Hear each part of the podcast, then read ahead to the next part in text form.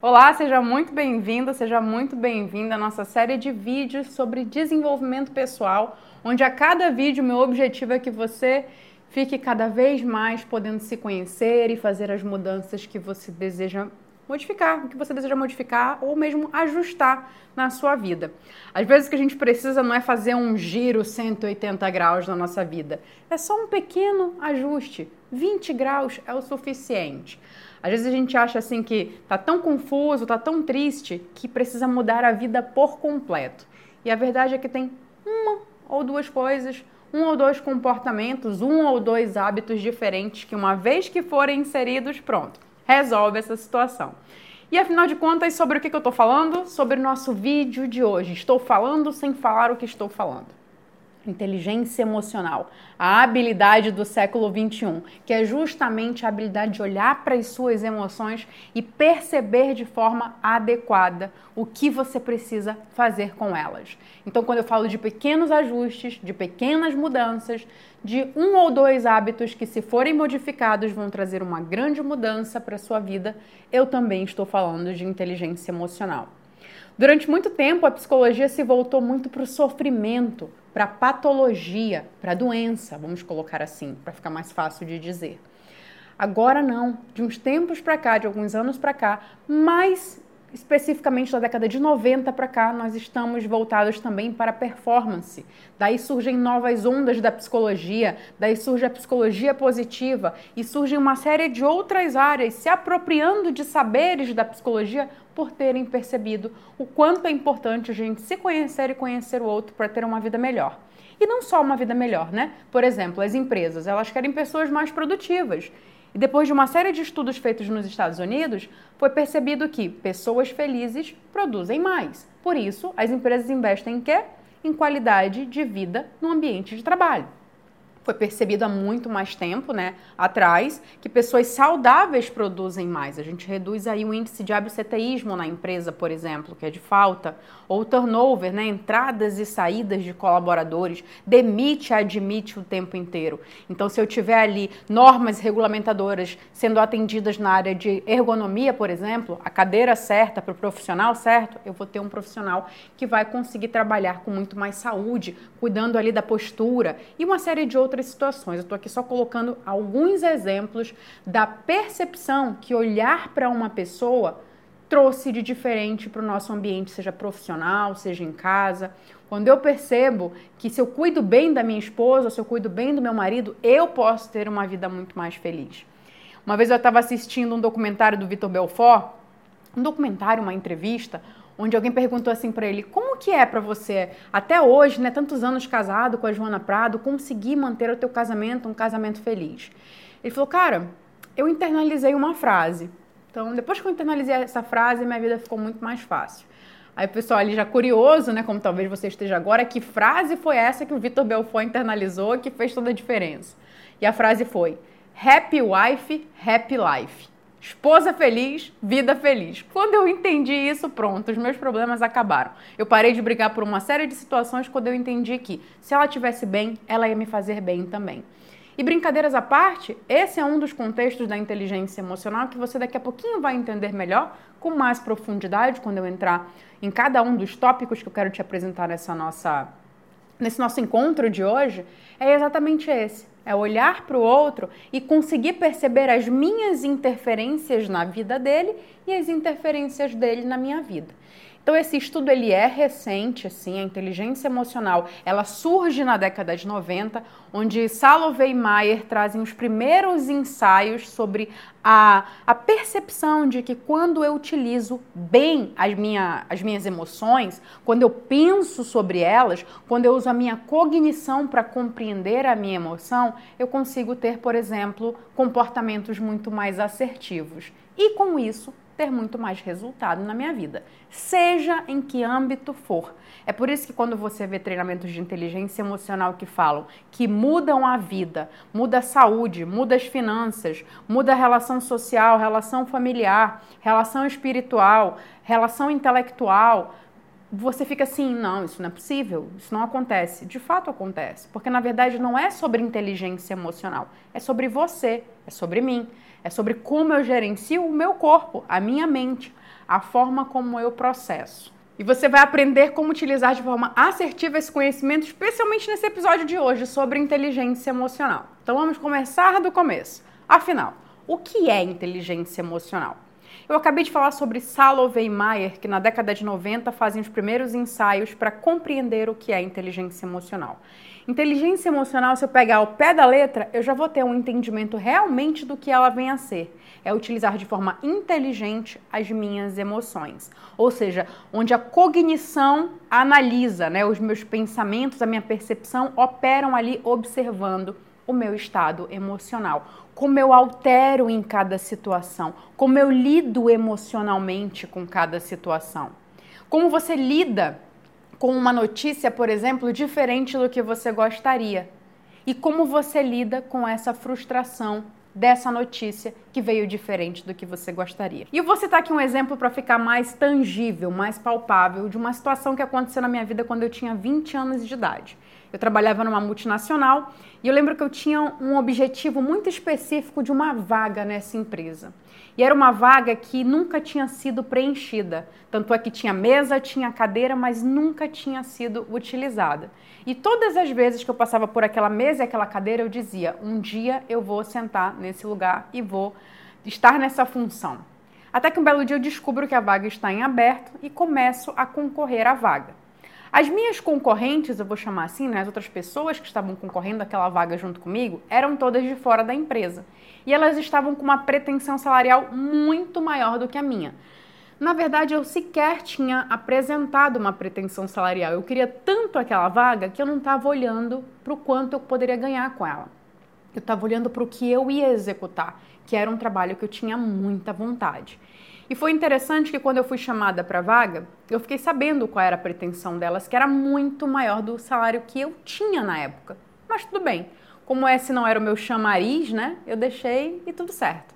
E aí eles falaram o seguinte, Mayara, você já é nossa funcionária, você já está aqui dentro, você já ajuda, é, já faz atividades que são relacionadas a essa função. Então a gente vai dar para você essa oportunidade. Só que você vai entrar lá como um teste, vai ficar por três meses nessa função e daqui a três meses a gente conversa sobre salário, etc. Por enquanto, você fica com a mesma função e o mesmo salário, tudo bem? Eu só queria ficar naquela nova função, falei, tudo certo, eu vou dar o meu melhor e vou conseguir. E eu lembro que à medida que eu ia desempenhando a função, eu estava muito feliz com tudo que eu estava fazendo. E aí, quando se passaram três meses, eu fui chamada no setor de recursos humanos, que me informou que eu teria a minha função alterada e daqui a mais três meses o meu salário alterado. Como eu disse, no primeiro momento não era uma questão salarial, então estava tudo bem. Eu já tinha agora a função que eu tanto queria. Passaram-se mais três meses. Eu lembro que o meu gestor me chamou na, na sala dele e me entregou uma carta todo feliz. Ele falou assim: tô com uma carta aqui, um presente para te entregar. Ele fez todo um alvoroço. E eu em pé falei: ah, tudo bem. Ele falou: não, senta, senta. E eu lembro que eu abri aquela carta e eu não escondi a minha frustração. Quando eu abri aquela carta, que eu vi que era sobre a informação da minha promoção de salário, que eu vinha esperando há seis meses, né? Esperando, não esperando, mas eu imaginava que o dia que acontecesse seria algo substancial. E quando eu abro a carta, era 10% de aumento. E eu lembro que eu não escondi a frustração, sabendo que as pessoas que concorriam comigo àquela vaga iam ganhar duas vezes o meu salário. Quando eu abri a carta, eu lembro que eu fiquei assim um tempo parada, ele falou assim: "Você não vai ter uma reação?" E eu olhei para ele e só falei: "É". Aí ele falou: "Nossa, Mayara, eu esperava mais de você. Eu esperava que você fosse ficar feliz com a notícia". E eu falei assim: "Desculpa, chefe, mas eu esperei tanto tempo por esse momento que não veio o que eu gostaria, mas tudo bem, eu vou continuar fazendo o meu trabalho". E dobrei a carta e voltei para minha mesa. O que eu estou querendo te dizer com isso? Qual foi a emoção predominante no momento que eu peguei aquela carta e abri? Foi uma frustração, certo? Quando você espera 100%, e eu nem esperava 100%, porque eu estava ainda me experimentando naquela função, mas eu esperava 50% de aumento, por exemplo. Então, quando você espera 50% e tem 10%, Nesse momento que eu tive esse gap entre expectativa e realidade, o que aconteceu? Eu tive uma frustração. Só que eu não fui grosseira, eu não fui, é, não falei coisas que eu me arrependesse depois. Na verdade, eu sequer queria pronunciar qualquer coisa. Ele, como foi muito insistente na altura, eu acabei trazendo uma resposta. Eu disse: é, não foi o que eu esperava, mas tudo bem, vou continuar fazendo o meu trabalho. E dobrei a carta e voltei e continuei trabalhando normalmente, como se nada tivesse acontecido. Ou seja, primeiro eu tive o quê? A emoção, a frustração. Depois eu tive o quê? A minha reação à frustração. A frustração ela já é uma reação. Ela já é uma reação que vem dessa ação de receber uma carta de um aumento irrisório. E aí a minha resposta a essa frustração, que é a emoção que surge, é o que mostra, é o que mede a minha inteligência emocional. Não é o que acontece comigo. Você percebe que eu não era capaz de modificar aquele evento? Aquele evento estava ali acontecendo. A carta estava pronta, o salário estava determinado. Eu não podia mudar aquela situação, mas eu podia conduzir a forma que eu me comportava naquela situação. Então, isso é para te trazer um resumo do que, que Salovey e Mayer entenderam por inteligência emocional. A forma como eu percebo. Eu sequer queria demonstrar a minha frustração, mas como eu geralmente sou muito transparente nas minhas emoções, ele percebeu que eu estava frustrada. E eu, em seguida, falei: é, não é o que eu esperava, mas tudo bem.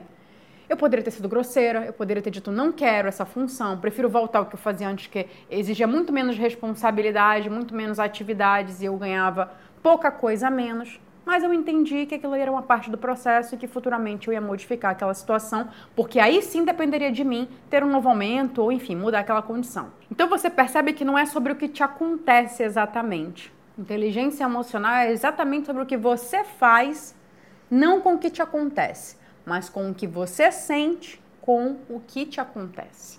Porque a ação é um fato, o cenário é um fato, o ambiente é um fato. O que eu sinto diante desse cenário, desse ambiente, dessa condição é outra situação.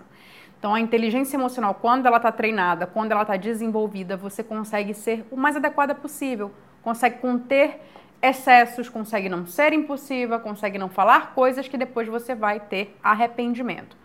Então, inteligência emocional é sobre saber como utilizar a emoção da forma adequada, sem me gerar arrependimentos, pelo contrário, tirar o melhor daquela situação naquele momento. Independente se era raiva, se era frustração, se era tristeza, não é sobre esconder o que eu sinto.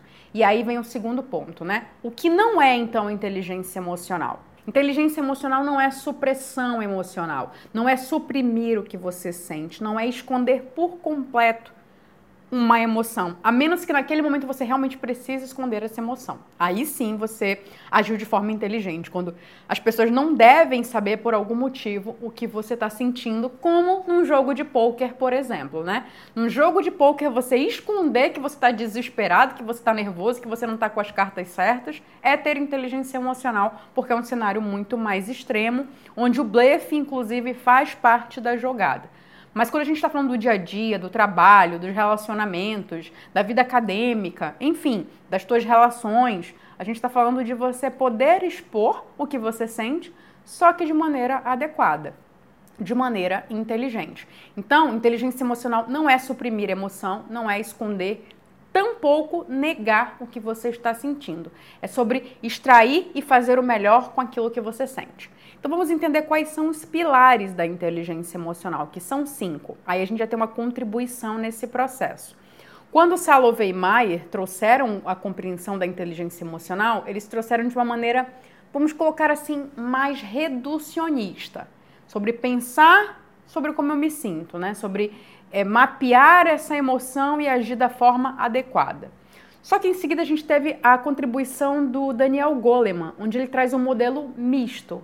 É exatamente esse o nome dado ao modelo que ele propõe, que ele traz cinco pilares para a inteligência emocional, onde o primeiro deles, e não é o primeiro à toa, ele é o primeiro pela cronologia mesmo, ele precisa ser o primeiro, é o autoconhecimento. Então, para que eu tenha inteligência emocional, eu preciso, essa é a premissa base, me conhecer. Conhecer as minhas motivações, o que me agrada, o que me desagrada, os meus gostos, os meus desgostos, observar a minha história. Muitas pessoas têm dificuldade em falar sobre a sua história passada, especialmente se ela gerou dor. É muito interessante quando um paciente começa um processo terapêutico movido por uma dor específica do momento presente.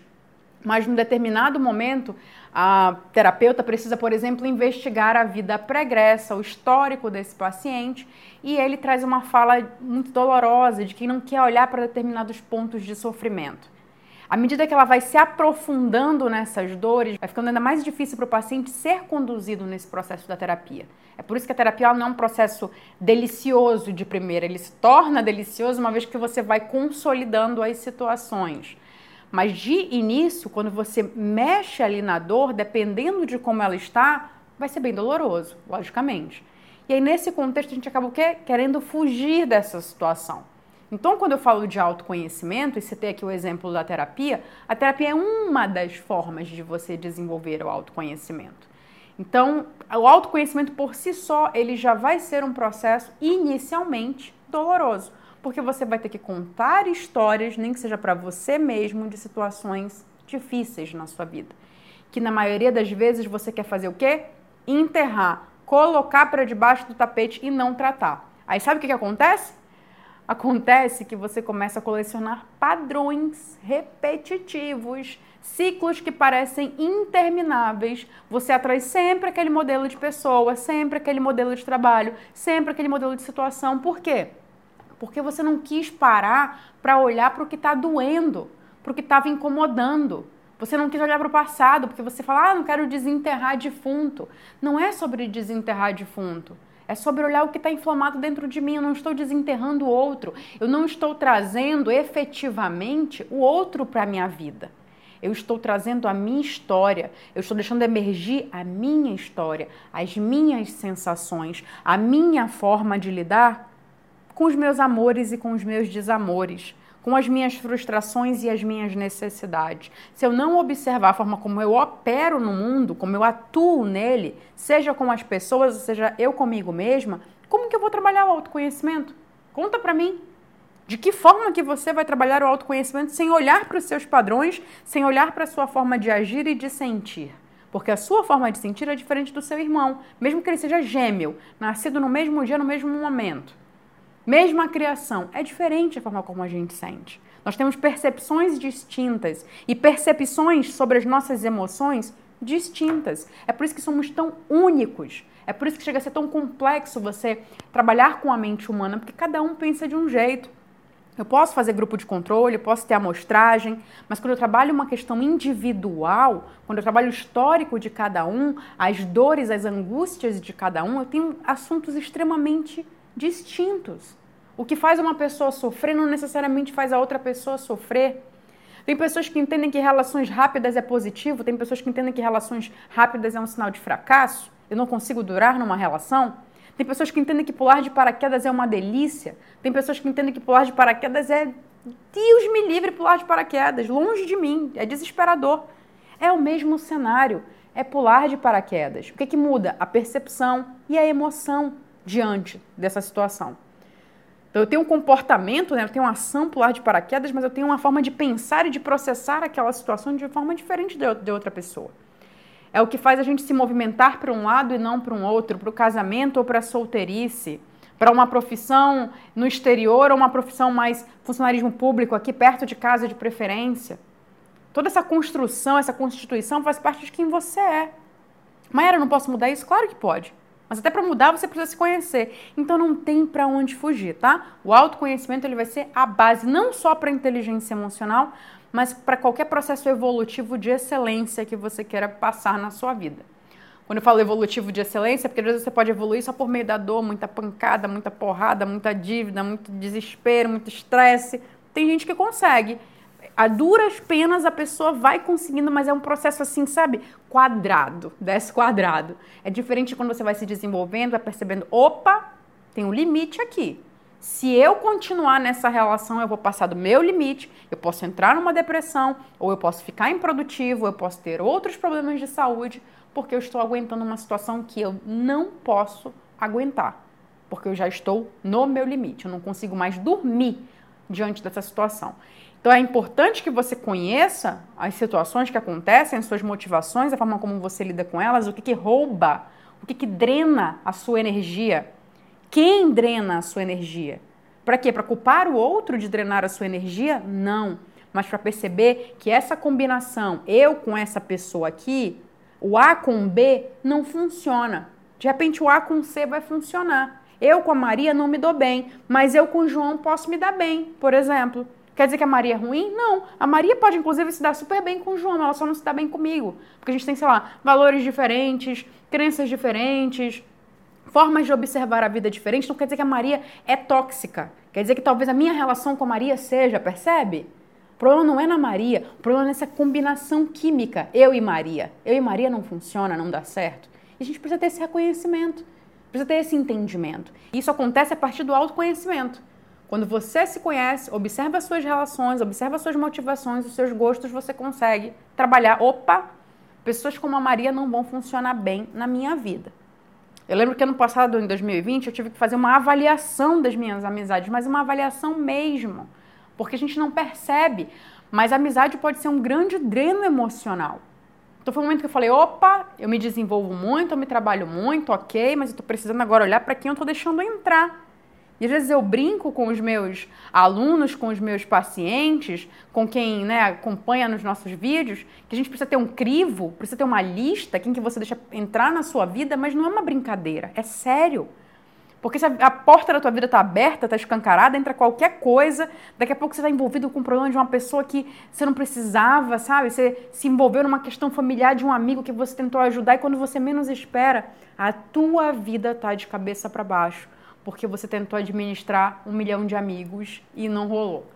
Então esse crivo ele é importante. Esse autoconhecimento vai ajudar a você crivar. Esse jeitinho aqui funciona para mim. Esse jeitinho aqui não funciona para mim. Quer dizer que é uma, é uma inabilidade? Pode ser uma inabilidade. Eu não sei lidar com pessoas que gostam de se expor, mas pode ser um gosto pessoal. Você vai precisar fazer essa pergunta de checagem. E essa pergunta de checagem também é uma pergunta que desenvolve o autoconhecimento. Por que, que eu escolho esse tipo? Por que, que eu não escolho esse tipo? Então são perguntas que você tem que se fazer ao longo do processo e que pode ser, inclusive, muito gostoso, como uma descoberta mesmo, como uma trilha que você faz dentro da sua mente. E aí sim a gente parte para o segundo pilar da inteligência emocional, que é qual? O autocontrole. Entende agora por que o autoconhecimento é o primeiro?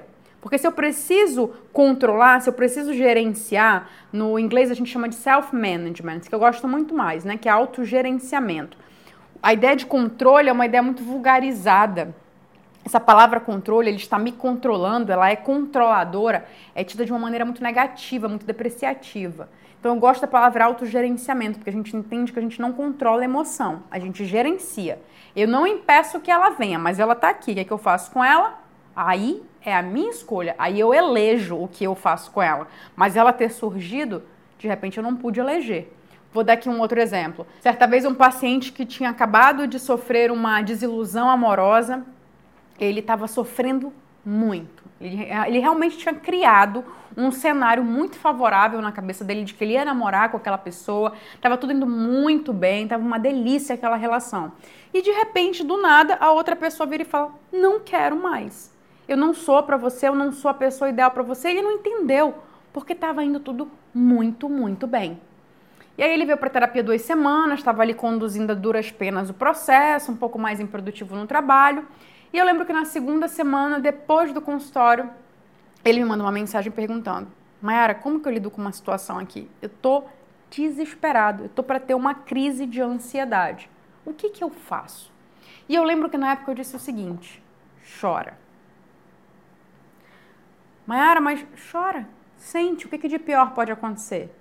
Ah, o que de pior pode acontecer é eu me jogar no chão e chorar. Eu falei, então já se joga, já começa a chorar no chão. Porque aí não tem nem perigo de você se jogar de qualquer jeito, né? Você já, você já deita, né? Belíssimo no chão e chora. E ele não estava entendendo que tudo que ele precisava fazer naquele momento era permitir que a emoção surgisse. Ele estava entendendo que brigar com aquela emoção era o maduro, era o certo a fazer. Não, eu tenho que ser maior que isso, eu tenho que ser mais forte que isso. Você não é. Se você está sentindo muita raiva, dá espaço para essa raiva, vai ali, dá um murro num saco de boxe. Coloca essa energia para fora porque o teu sangue na região dos braços, ele aquece. Você quer brigar com a sua biologia. Você quer brigar com a sua cognição. Ele estava em sofrimento, então eu falei: "O quê? Chora". Eu falei: "Mas não é um chorinho não. Chora até a última gota". Sabe assim quando você sente que ela está espremendo lágrima para sair? Chora. E assim, se quiser chorar igual uma criança, fazendo barulho, ai, faça. Faça. Coloca para fora. Você está precisando desse momento, porque ele vinha duas semanas trabalhando de que forma? Retendo, sabe? Muro de arrime? Querendo reter a situação, reter a situação. E aí o que estava acontecendo? Estava começando a atrapalhar o foco, a produtividade no trabalho, não parava de pensar na pessoa. Então falei, chora. Quando a pessoa chegou na semana seguinte, pleno, falou: Você está bem? Tudo ótimo. O semblante era diferente. Impressionante. E falei, nossa, o que aconteceu de uma semana para cá? Eu chorei. Olha que interessante, né? Eu coloquei para fora. Quando tu falou chora, eu tava achando que eu tava errado, ainda com aquele nó na garganta e com a lágrima, sabe quando a lágrima fica aqui o tempo inteiro? Você fica segurando a lágrima e segurando o nó na garganta. Como que vive assim, gente? Como que vive? Você vai ter uma gastrite vivendo desse jeito? Não consegue. Você não se alimenta, você não dorme, você não vê um filme, você não se concentra em nada. Como que vive desse jeito? Quando eu disse chora, aquele permitiu colocar tudo pra fora, ele ainda falou assim, Mayara, eu achei que eu ia ficar meia hora chorando. E ele falou, não durou 10 minutos o meu choro. A partir do momento que ele deu espaço para aquela emoção surgir, sabe o que ela fez? Exatamente como a emoção faz quando você abre espaço para ela. Ela vem e ela vai. Ela vem e ela vai. A raiva veio, dá espaço para ela, sente. Tô com raiva, tô com... você é humano, faz parte. Elas são inerentes à tua vontade e ela vai. Agora eu tô com raiva, mas não queria sentir raiva, porque eu tô sentindo isso, por que eu sou assim, por que eu não sei o quê. Ai, eu sou uma pessoa rancorosa. Aí você começa a se mutilar, e aí aquela raiva vai virando uma série de outras situações.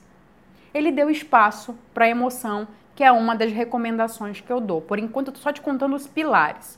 Mas ele fez exatamente um ponto-chave para a gente trabalhar a inteligência emocional dá vazão para as emoções na hora que elas surgem. Mayara, mas eu estou no meu trabalho, estou no ambiente de trabalho, eu não posso. Vai no banheiro, toma uma água, dá uma volta e fala: quando eu chegar em casa eu vou chorar por causa disso, eu vou sentir essa situação. Agora não é o momento, conversa. Entra em acordo com você mesmo. Igual quando você está com o filho no shopping, chorando, querendo brinquedo, você fala: quando chegar em casa a gente conversa. Você não vai parar tudo no shopping e ter aquela conversa ali, mas você vai alertar que aquela conversa vai acontecer em algum momento. Então fala para você mesmo, opa, em casa eu vou resolver essa situação, eu vou me dar espaço para isso. O cérebro ele vai entender que ele não precisa ficar pitando para você o tempo inteiro aquele sofrimento, porque você determinou que em algum momento você vai olhar para aquela situação. Ninguém precisa ficar sabendo, você não precisa criar um alarde daquela situação, você precisa se resolver com você mesmo. Inteligência emocional é isso. E aí a gente vai para os próximos três pilares, onde esses três pilares não necessariamente têm uma sequência. Esses dois primeiros são sequenciais. Primeiro de tudo, autoconhecimento. Segundo passo, autocontrole ou autogerenciamento. Vamos lá para o terceiro pilar. Terceiro pilar, automotivação. Eu sei o que me move e eu uso essa, esse saber para me manter motivado. Porque tem dias que a gente vai sentir vontade de desanimar, sim, tem dias que as coisas parecem muito mais pesadas, muito mais difíceis do que a nossa capacidade de suportar. E tem dias que elas nem parecem tão difíceis assim, mas a gente está tão cansado que qualquer coisinha vira algo gigantesco, pavoroso. E tudo bem, isso é a vida, são as flutuações da vida. A sua vida não é linear, ela só vai ser linear quando você não tiver mais vida. Lembrei daqueles, daquelas cenas, sabe, de hospital, onde a pessoa está ali toda cheia das. Gente, eu vou cometer a gafe de não saber o nome, né? Mas quando fica, quando a linha fica reta, é sinal de que não tem mais vida ali. É exatamente isso. A vida envolve essa flutuação. Então você lidar com esses altos e baixos e lembrar do ponto de equilíbrio que você precisa voltar, mas que não é um lugar que você vai estar o tempo inteiro, é normal. É saber como viver. É usar a inteligência emocional na minha atuação com a vida. E quando eu estiver em cima, o que eu faço? E quando eu estiver embaixo, o que eu faço? E como eu volto para o meu ponto de equilíbrio? Porque viver o tempo inteiro na euforia ou o tempo inteiro no desânimo não dá. Essas emoções muito polares, elas são até cansativas. Mesmo a alegria o tempo inteiro dá uma cansada. A gente precisa em algum momento dessa homeostase, dessa neutralidade para ficar tranquilo. Entretanto, entender o que te eleva, entender o que te eleva teus pensamentos, eleva as tuas ações, te mantém mais produtivo, mais feliz, com mais garra, com mais vontade, é essencial para você estimular esses momentos. Para naquela situação onde você sente que não está conseguindo se animar, você ser convidativo, porque você já sabe qual o padrão que faz com que você de repente se anime. Você já sabe que de repente, se você ouvir uma música que é mais envolvente, que é mais agitada, que traz para você boas lembranças, você já vai ficar animado novamente. Você já sabe que um banho de cachoeira vai te deixar mais feliz, um banho de água gelada no chuveiro vai te deixar mais disposto. Eu não sei o que, que te faz ficar mais animado, mas é importante que você saiba. E às vezes são coisas simples. Às vezes é um cafezinho que vai te deixar mais adequado, com a emoção mais adequada para aquela situação. E quando eu falo de animado, é com a emoção adequada para a situação. Porque às vezes eu só preciso de uma emoção um pouquinho mais favorável, um pouquinho mais. uma energiazinha um pouquinho melhor. Porque eu vou trabalhar na frente de um computador o dia inteiro, lendo uns livros. Eu não estou precisando de muita euforia. Mas, por exemplo, eu, Mayara, quando eu dar um treinamento de alto impacto, eu geralmente ia no carro ouvindo aquele batidão, sabe? Você vai entrando numa outra vibe. Mas eu precisava do quê? De uma energia super alta para entrar com tudo e manter aquele estado. Então eu não precisava de algo um pouquinho melhor, eu precisava de algo muito mais enérgico. Então saber o que você precisa para usar a roupa certa, né? Que é a emoção certa para aquele momento. Para eu ter essa compreensão, preciso entender o que me motiva. Quando eu entendo o que me motiva, eu fico muito mais automotivado. Eu consigo usar isso a meu favor. Maera, mas eu ainda não sei. Comece a criar. Ô, Maera, poucas coisas me motivam. Comece a criar. Crie suas cenourinhas, né? Se você atingir essa meta, se dê uma cenourinha. Se você atingir essa outra, se dê uma cenourinha. É interessante para você trabalhar a recompensa do esforço. Se você não sabe, já era feito isso com você na época de escola, já era feito isso comigo, era a estrelinha que a gente recebia no nosso caderninho. A estrelinha era a cenourinha.